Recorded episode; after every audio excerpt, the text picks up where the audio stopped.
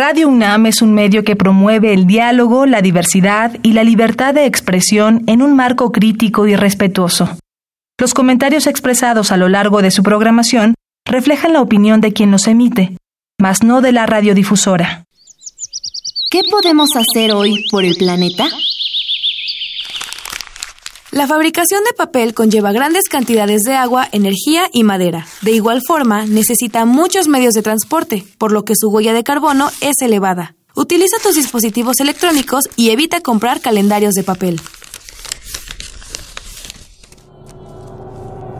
Habitare Hola ecofilos, ¿cómo están? Bienvenidos a Vitare Agenda Ambiental Inaplazable. Me da mucho gusto saludarles porque estamos en un ejercicio súper interesante, atendiendo a las recomendaciones de una cuarentena voluntaria de quedarnos en nuestras casas.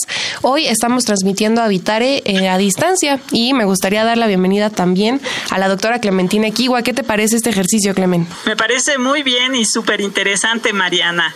Esperemos que todo funcione súper bien, pero me parece que debe ser muy inspirador y es, bueno, la nueva tendencia para comunicarse en el futuro.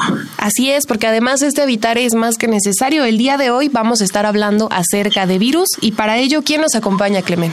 Pues tenemos el honor de tener a José Campillo, que es un biólogo de la Universidad Veracruzana y doctor de la Facultad de Ciencias del UNAM y que es especialista en virus. Él trabaja en el Laboratorio de Origen de la Vida de la Facultad de Ciencias de la UNAM. Bienvenido a Vitare, doctor José Campillo. Hola Mariana y Clementina, muchas gracias. Para mí es el honor que ustedes me hayan invitado a, aquí a a.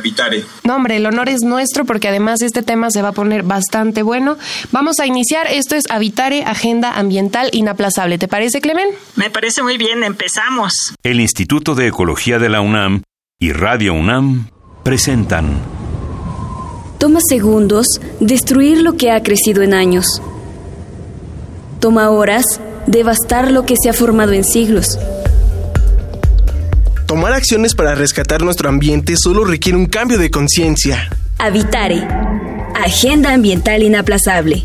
Ciencia, acciones y reacciones para rescatar nuestro planeta. Nuestra, casa.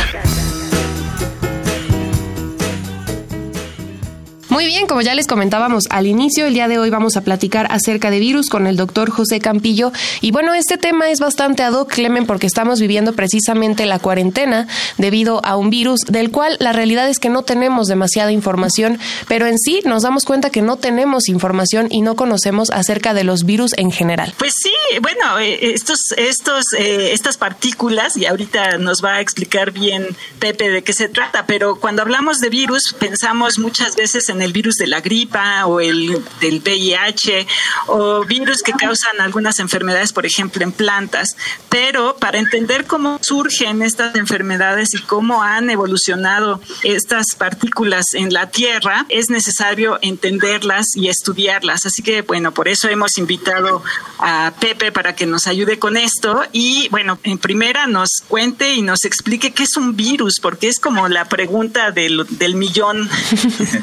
Ah, pues sí, este, Clementina, pues precisamente nosotros aquí en el laboratorio nos dedicamos a estudiar el origen y evolución temprana de los virus y algo que hemos eh, notado que incluso es, es, muy es un tema caliente como se dice a nivel mundial sobre el, concepto de virus no y si estos están vivos o no. Y precisamente aquí en el laboratorio los vemos desde una perspectiva evolutiva más que más que médica no entonces nos, nos encanta eh, la idea de, de, poder ver a, a, los virus, pero dentro de un contexto incluso ecológico. Y de esta manera nos ha permitido incluso de, definirlos, ¿no?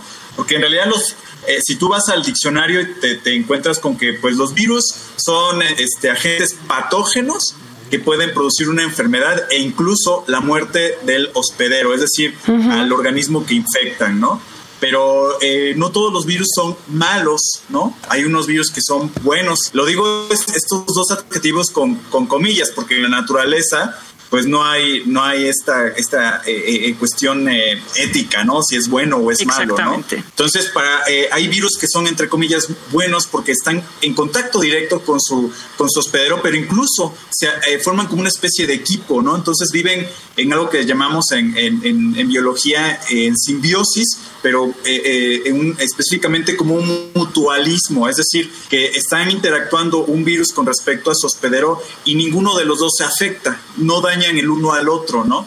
Pero entonces esto nos ha permitido definir lo que, en realidad los virus son entidades infecciosas simbiontes, es decir, que están en contacto directo con sus, con sus hospederos y no necesariamente matan a este, y que necesitan de su hospedero, necesitan de la célula hospedera para que puedan replicar sus componentes, ¿no? Los virus no tienen la maquinaria enzimática para poder replicarse. Incluso sí pueden evolucionar, pero necesitan eh, una célula para poder hacerlo, ¿no?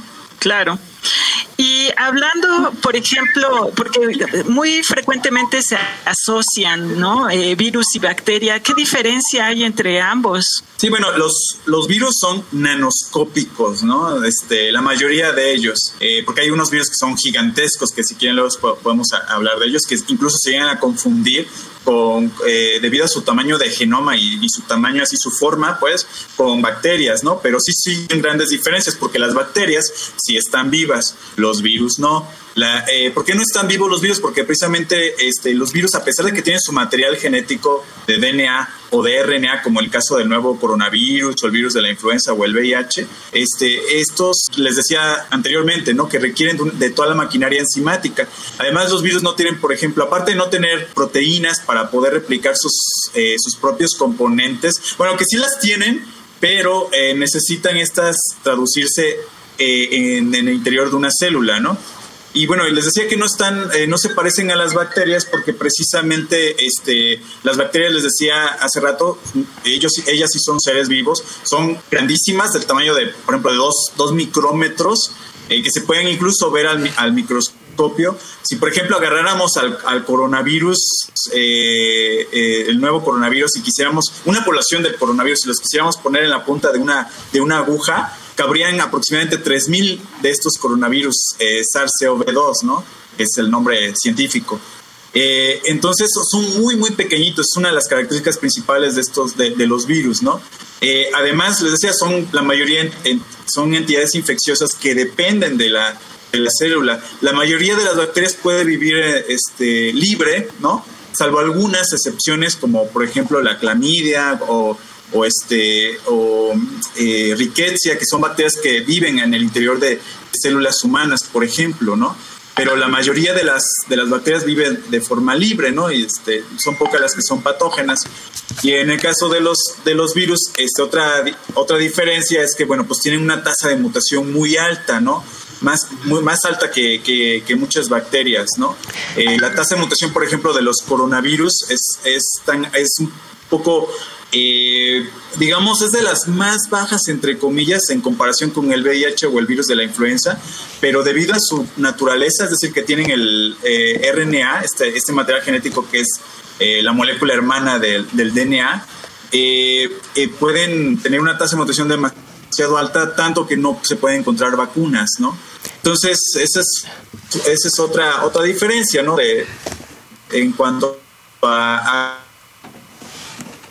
los virus evolucionan más rápido que, las bacterias o, que otros seres vivos, ¿no? Pepe, y ahora que mencionabas, me llama mucho la atención que digas el nuevo coronavirus, porque ya en noticias y en muchos medios nos han hablado de que existen diferentes familias o diferentes tipos.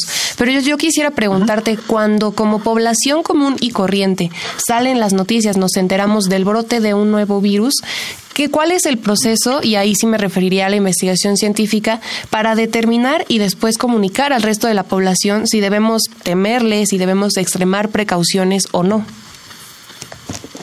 Sí, bueno, les decía anteriormente que bueno existen dos tipos de virus, ¿no? Los de DNA y los de RNA.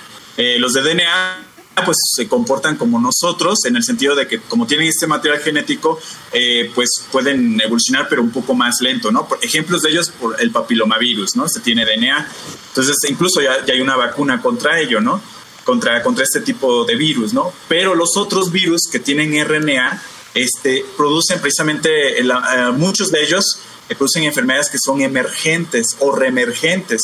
Ejemplos de ellos, por ejemplo, eh, aparte de este nuevo coronavirus, pues el VIH, el virus de la influenza, el dengue, el Zika, este, el, virus Hanta, el chikungunya, todos estos son virus de RNA. Entonces, eh, esto los vamos a ver eh, constantemente, ¿no? emergiendo o reemergiendo.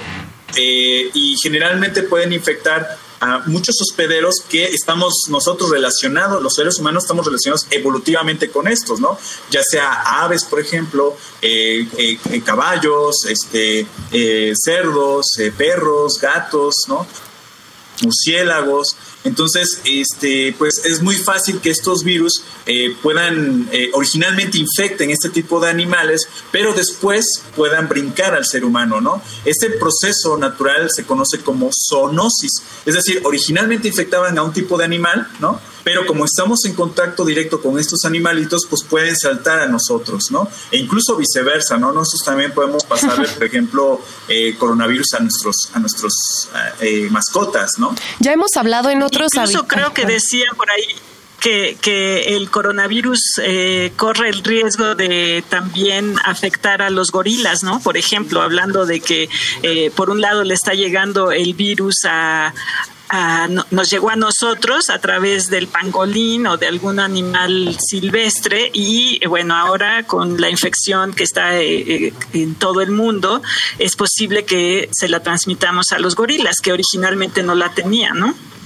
Eh, puede ser, yo, yo te voy a ser sincero, no este, he visto algún artículo al respecto sobre esta transferencia eh, de, este nuevo coronavirus a gorilas, pero se puede dar. Eso, digo, el VIH así fue su, origen, ¿no? Eh, originalmente eh, el, ancestro común del virus del, que les daba a los simios y el VIH, pues este, que lo compartimos, ¿no? Entre los chimpancés y nosotros los seres humanos, ¿no? Entonces, originalmente este ancestro común infectó afectaba a chimpancés, pero su, mutación, sus mutaciones le permitieron, adaptarse a nuestras células humanas, ¿no? Entonces puedo ver fácilmente ese brinco. Entonces también nosotros, les decía, es muy fácil que nuestros propios virus eh, humanos puedan infectar a otros animales y puede darse, ¿no? El caso, ¿no? Que, también este, eh, simios puedan infectarse con este nuevo coronavirus. Pero eso sí no, no, no lo sé todavía. ¿eh? Todavía es novedoso, digamos. Sí, por ahí empezó a haber algunas cosas en las noticias. Es cuestión de seguirlo, de, seguir la pista, ¿no? Sí. Así es. Y, este, y esto, es, esto es normal en este tipo de... Eh, es natural en este tipo de de virus de, RNA, que, que exista esta, este proceso natural que se llama zoonosis y que pues ahora sí que hay un brincadero de virus eh, entre, entre animales, ¿no? Lo que pasa es que precisamente los animales y nosotros que también somos animales, bueno, compartimos muchas características en común, entre ellas células con cierto tipo de proteínas que sirven de receptores contra estos virus, ¿no? O sea, por ejemplo, el virus de la, de la influenza originalmente infectaba aves, ¿no? Pero este eh, pudo brincar al ser humano. Nosotros conocemos el virus de la influenza de 1918, casi al finalizar la Primera Guerra Mundial, en, el que se dispersó, dispersó eh, eh, mundialmente el virus, infectando a, células humanas se pudo adaptar rápidamente por esta, por esta tasa de mutación y, nosotros tenemos eh, receptores parecidos de, nuestros, de nuestras células del tracto respiratorio con respecto a las células del tracto respiratorio de muchas aves, ¿no? Entonces el virus, pues, este, ahora sí que encontró el caminito para poder eh, infectar estas células, que se parecen mucho a las células de, de las aves, ¿no? Y de otros animales. Claro. Hemos platicado ya en otros habitares, en otros temas, acerca de esta noción de querer eliminar los virus y bacterias al 100%. Y de hecho, las compras de pánico que se hacen en nuestro país son de personas que van a los supermercados y entonces quieren acaparar todos los Lysol, que en su etiqueta dicen que matan 99.9.9% de virus y bacterias. Pero sería ideal pensar en un ambiente libre al 100% de virus y bacterias, Pepe. No, eso es imposible. Eh, eh, les decía, o sea, nosotros este, hay que, eh, aquí en el laboratorio de origen de la vida precisamente nos, nos, gusta ver a los, a los virus desde esta perspectiva biológica, ¿no? En la que estamos interactuando con, con muchos virus. En estos momentos, este, tanto ustedes como yo, o sea, hay virus por donde sea, ¿no? los tenemos en la piel, lo, tenemos en nuestra microbiota, ¿no? en los intestinos, está este, en nuestros ojos, en la boca, etcétera, pero muchos Muchos de ellos podrían ser patógenos, pero nuestro sistema inmunitario fácilmente puede evitar que estos se repliquen, ¿no? Pero hay otros que les decía en un principio que son buenos, ¿no? Eh, es decir, por ejemplo, que pueden incluso infectar a nuestra microbiota, o sea, pueden hay virus que infectan a bacterias que se llaman fagos, y estas bacterias viven en comunidad con nosotros, viven en simbiosis con nosotros, ¿no? Los seres humanos. Necesitamos de las bacterias para, para que este, podamos también este, eh, eh, eh, hacer algunos procesos metabólicos, ¿no? Incluso poder utilizar bien los nutrientes que, que ingerimos, ¿no? Las, las bacterias son, son, forman eh, una función importante dentro de nosotros, ¿no? Pero estas bacterias también pueden infectarse por virus, por estos fagos. Entonces, eh, eh, los fagos precisamente ayudan a estas bacterias a que incluso puedan regular las poblaciones de otras bacterias que estas sí pueden ser patógenas al ser humano. Entonces es interesante cómo hacemos un equipo de tres, ¿no? Un menage à trois, ¿no? En el que convive el ser humano, bacterias y virus, ¿no? Formando un equipo fuerte que puede combatir a eh, entidades patógenas que sí nos pueden afectar, ¿no? Eso es, interesante. Vamos a hacer una pausa, ahora tenemos que escuchar la biodiversidad y yo y regresamos a este Habitare. ¿Te parece, Clemen? Me parece muy bien, sigan con nosotros. La biodiversidad y yo.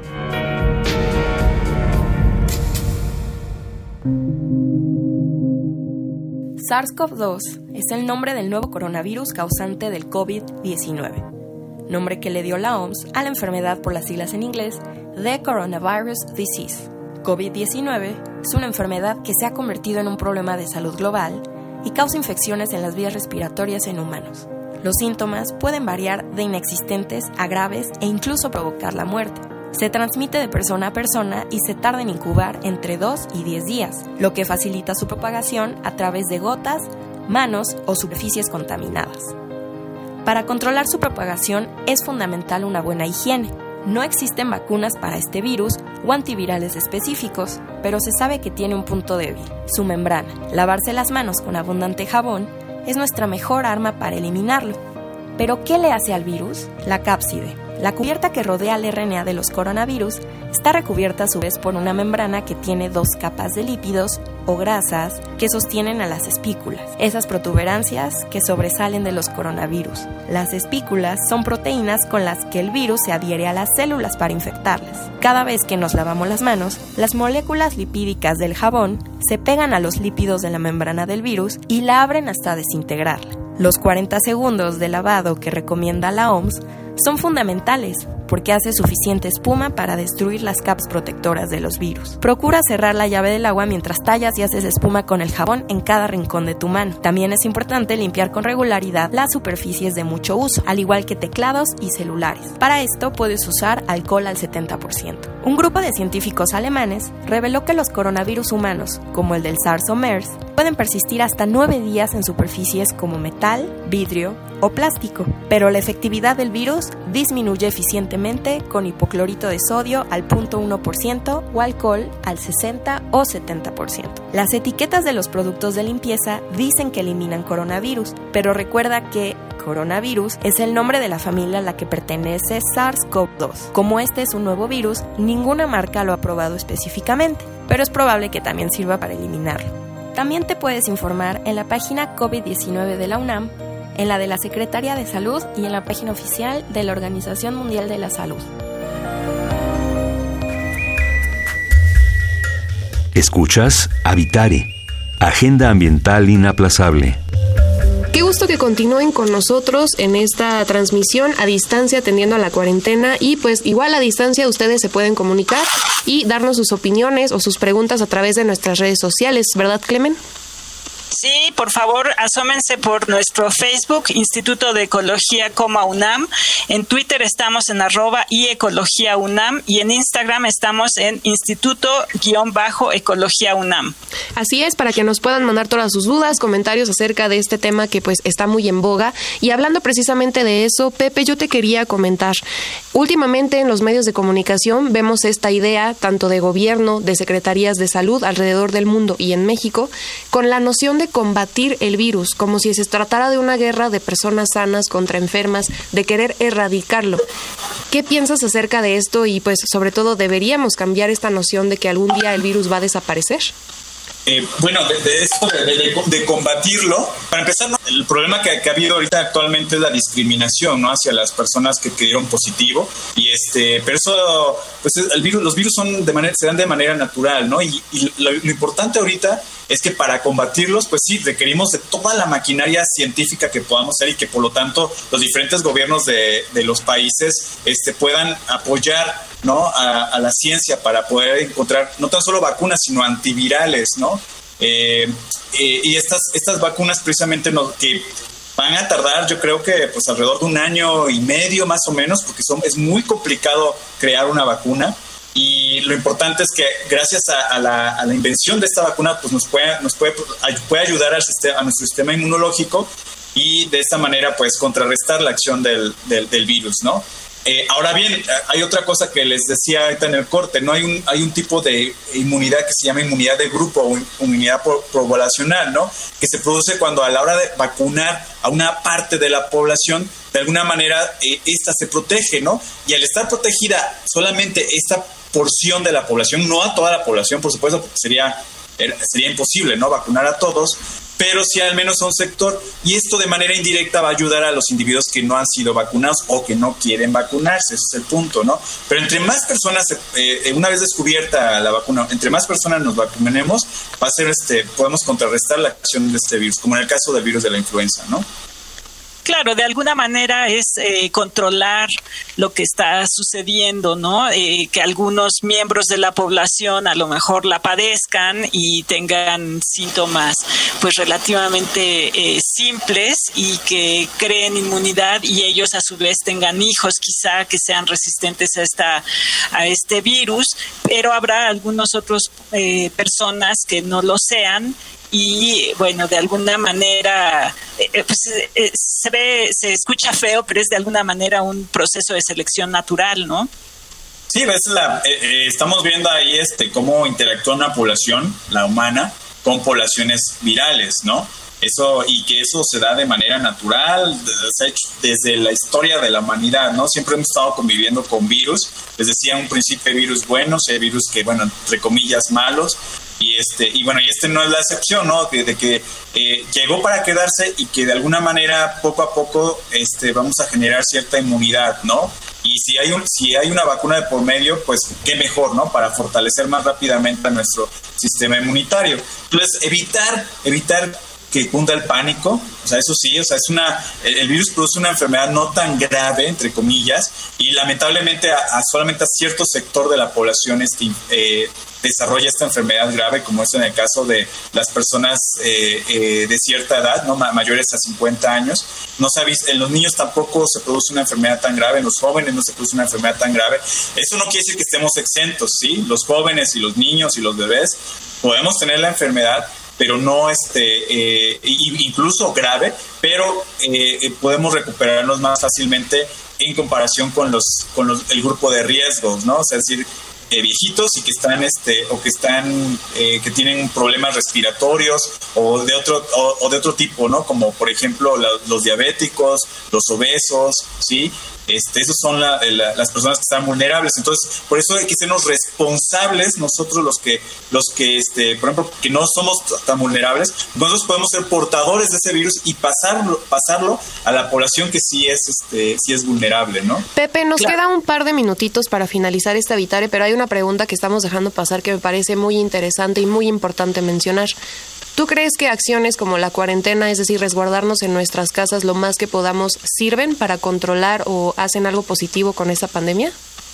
Definitivamente, Mariana, definitivamente. O sea, eh, les decía ahorita que nos eh, que nosotros, al menos los que somos privilegiados, y perdón por, poner esa palabra, aquellos que pues este pues podemos fácilmente e irnos a nuestras, resguardarnos en nuestras casitas, no salir y bueno, y nos van a seguir pagando. Entonces, esas personas, pues sí, eso es importante que nos quedemos en casa, ¿no? Que no, que eh, evitemos salir constantemente. Digo, si hay que salir, bueno, pues hay que eh, eh, tomar las, las medidas de, de, prevención, ¿no? Lavarse muy bien las manos, este, no es no saludar de beso ni de, ni de ni con la mano y este y evitar los grupos de más de de, cinco personas, ¿no?